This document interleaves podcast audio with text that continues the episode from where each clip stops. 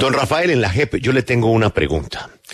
Si una persona tiene un problema que está siendo atendido por la justicia ordinaria y usted está siendo acusado, imputado y está atendiendo su diligencia ante la justicia ordinaria, usted puede coger un taxi, irse para la JEP, pedir una audiencia y allá decir que usted es inocente? Y si eso es así, ¿para qué le sirve?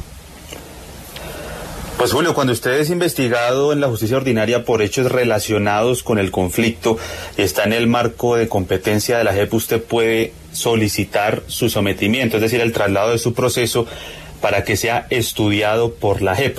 Es lo que se eh, lo que está establecido en la ley, lo que puede hacer cualquier persona que investigada por hechos del conflicto pues considere que su caso quiere que sea eh, trasladado y que lo conozca la JEP cuando no sea un compareciente forzoso, es decir, un agente del Estado, un militar o un exguerrillero de las FARC.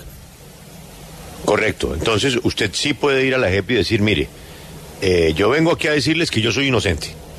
Sí, señor, porque, digamos, ahí está el principio de la no incriminación, de que una persona cuando se presenta a la JEP no tiene, per se, cuando no está condenada, llegar a, digamos, puede llegar a defender su inocencia. Es decir, usted no llega a la JEP y usted es procesado y no lo han vencido en juicio y usted tiene que sí o sí eh, declararse culpable. Usted puede allí llegar a, alegar su inocencia, eh, obviamente en un trámite dialógico con, con la sala y o, también pues puede eh, solicitar pues que su proceso sea revisado. Siempre y cuando tenga que ver con el conflicto. Estrictamente con el conflicto, Julio, nada más del conflicto. ¿Usted leyó la declaración hoy de Juan Gallo al periódico El Tiempo? Mm, no, señor, no, señor, de Luis Gonzalo. Luis, Gonzalo Gallo. Sí, Luis Gallo.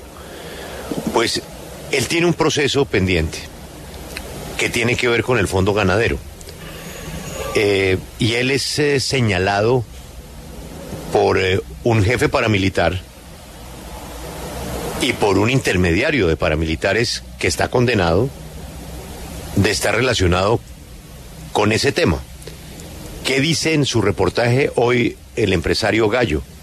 Que él es inocente, que él es inocente, que él no conoce a ningún paramilitar.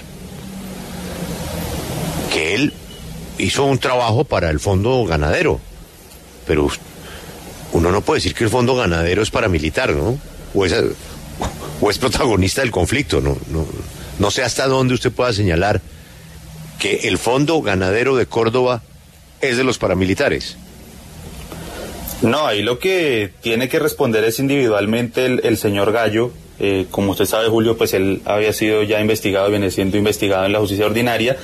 E incluso en su, en su plan de aporte a la verdad eh, ante la JEP, pues el señor mencionaba que, que iba a hablar sobre el tema del señor Benito Osorio, del señor Benito Molina, de la señora Sor Teresa Gómez, eh, pero claramente el señor no está obligado a llegar a decir que, él es culpable.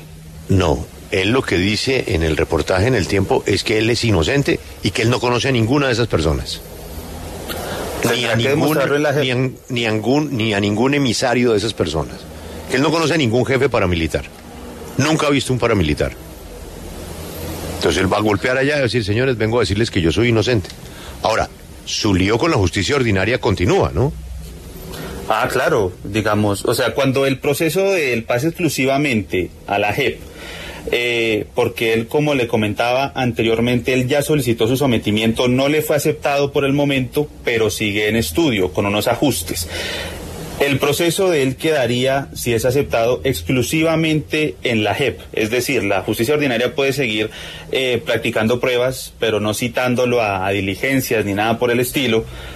Eh, y ya en la JEP, pues la situación de él se resolvería más adelante cuando avance el proceso y en el caso en que los aportes a la verdad del Señor no se consideren fructíferos, no se considere eh, positivos, pues lo que podría ocurrir es revocarle el sometimiento y que todo el proceso vuelva a la justicia ordinaria. Pero eso será una etapa posterior, eh, en la que pues todavía no sabemos cómo, cómo continuará, pero el señor tiene todo el derecho, Julio, de llegar a la JEP y decir soy inocente y allí ante los magistrados pues es donde tendrá que, que, avanzar su caso, pero él no tiene por qué al presentarse a la JEP decir soy culpable.